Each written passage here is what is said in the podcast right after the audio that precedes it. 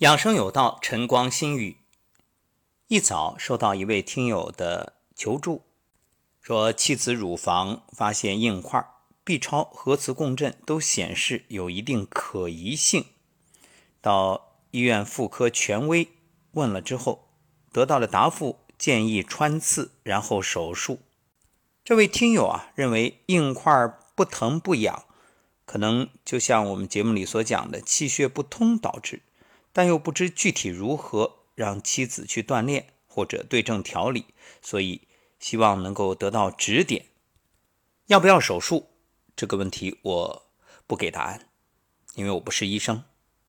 不过我给到这位听友的建议是：颤抖功、混元桩，配合向身体道歉。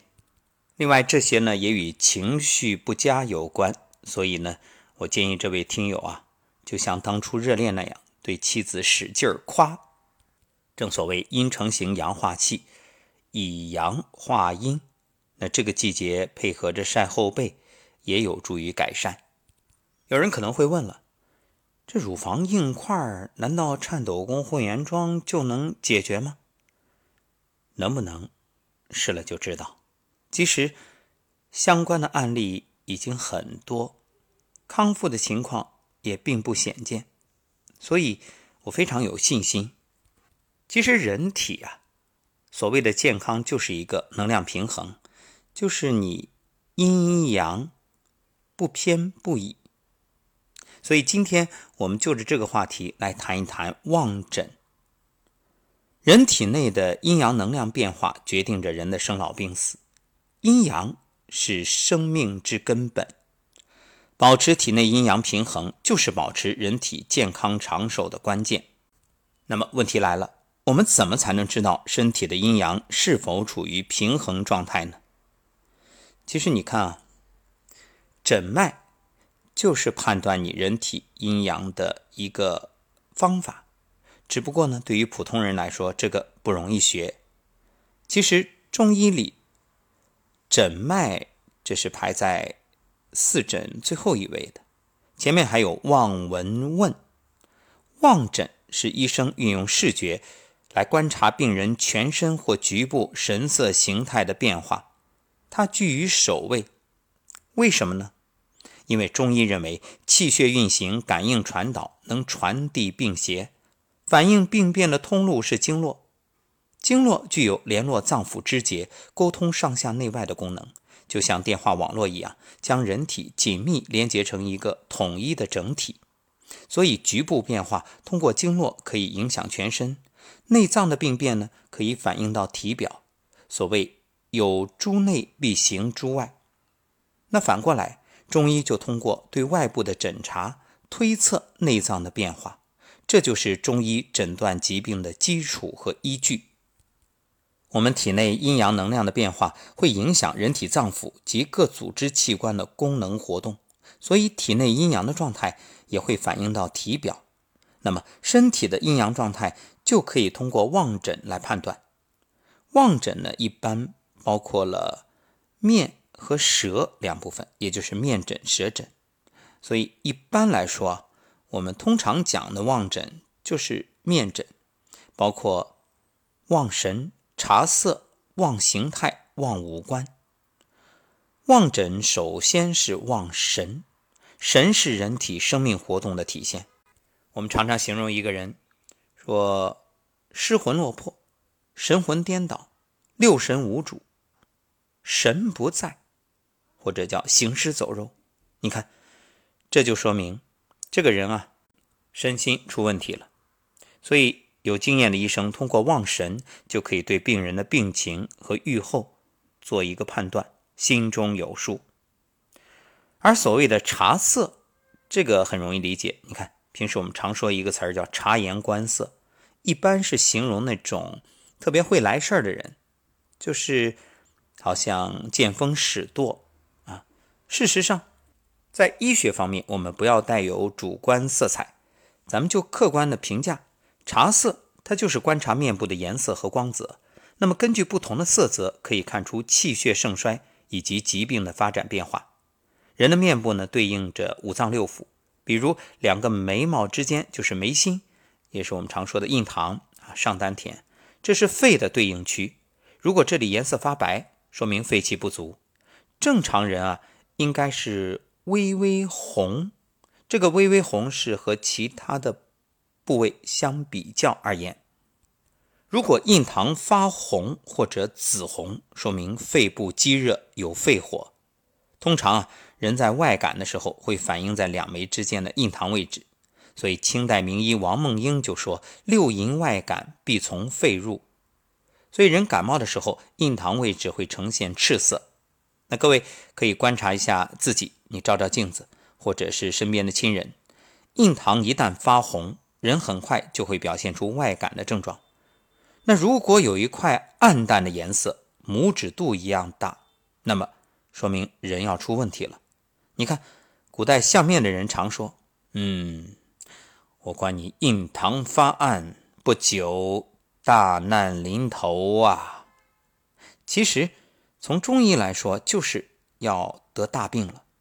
另外，鼻头代表脾，两个鼻翼呢代表胃。如果这些部位红，说明脾胃有热。很多人会在某个季节出现红鼻头，上面有红肿的包，其实就是脾胃实热的征兆。那么鼻头的上方，也就是鼻梁这个部位，代表的是肝。如果鼻梁颜色发青，说明肝气不调，脾气大。想必大家都听过天庭饱满这个面相学的说法。所谓天庭，就是上庭，是眉毛到发际之间的额头。所谓天庭饱满。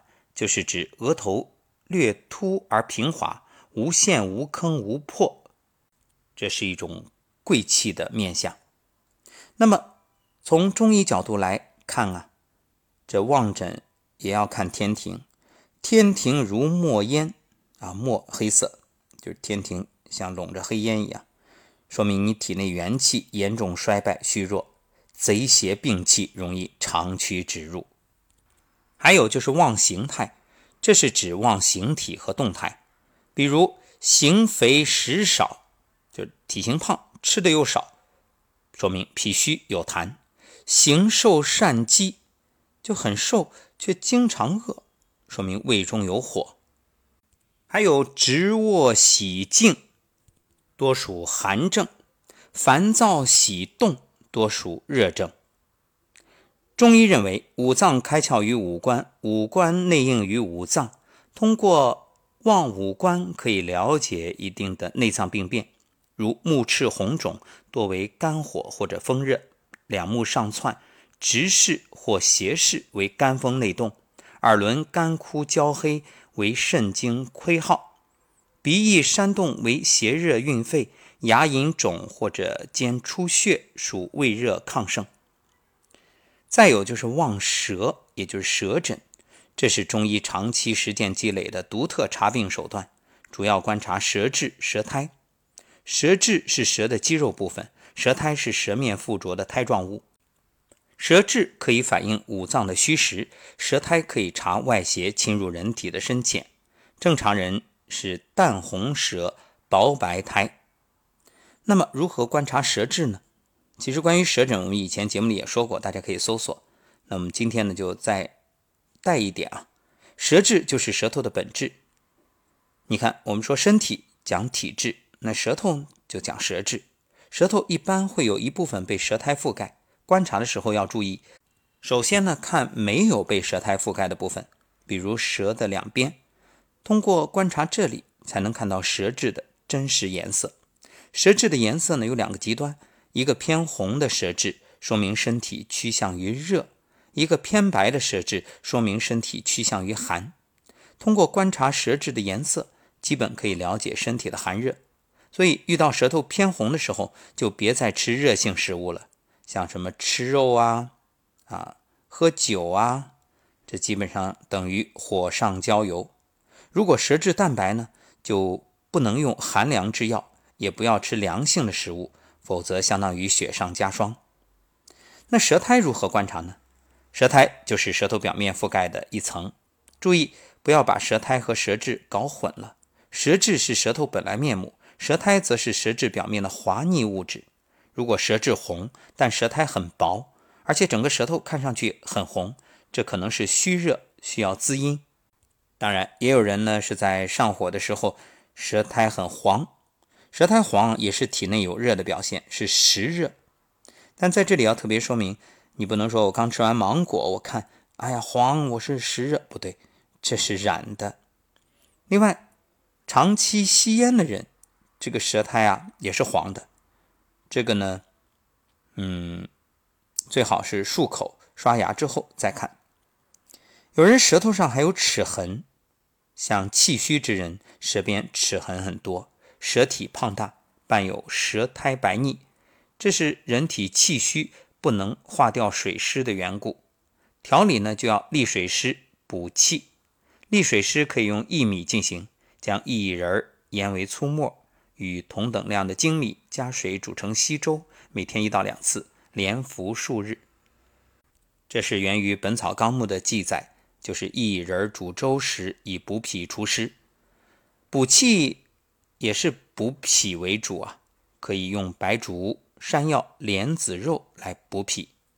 当然，生活中啊，也要注意判断其他的一些情况，并不是说有齿痕都代表脾虚、脾湿。那其实也有人啊，虽然有齿痕，但是呢，他并没有真正的生病，所以。中医所说的气虚水湿重啊，不是说你一定就有病有症状，而是体内气血状态出现了失衡，你属于疾病的前期状态。那如果去医院检查，哎，各种仪器做一遍，钱花了不少，查出来没病，真的没病吗？其实上工治未病，中医是提前预判你的问题。所以虽然西医检测显示是无病状态，不代表你健康。如果不注意的话，那得病迟早的事儿。另外呢，不是说齿痕舌的舌质颜色都是淡白的，其实有人红色的舌也有齿痕，这说明热盛，这个时候就不能贸然补气了，可以通过食疗。你看，像齿痕舌而且舌质淡的人，可以选择薏米、山药、南瓜、红薯、栗子，尽量呢不要吃生冷瓜果和冷饮。因为会损伤脾阳，水湿更严重。所以我们回顾一下，简单来说，如果舌质偏白，那体内有寒，忌寒凉，什么西瓜、冷饮以及其他的寒性的水果少吃。如果舌质偏红，这说明体内有热，忌温热，酒肉别吃。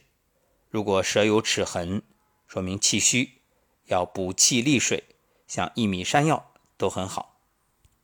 好，感谢收听本期晨光新语，也感谢各位把节目转发给需要的朋友，多一分传播，多一人受益。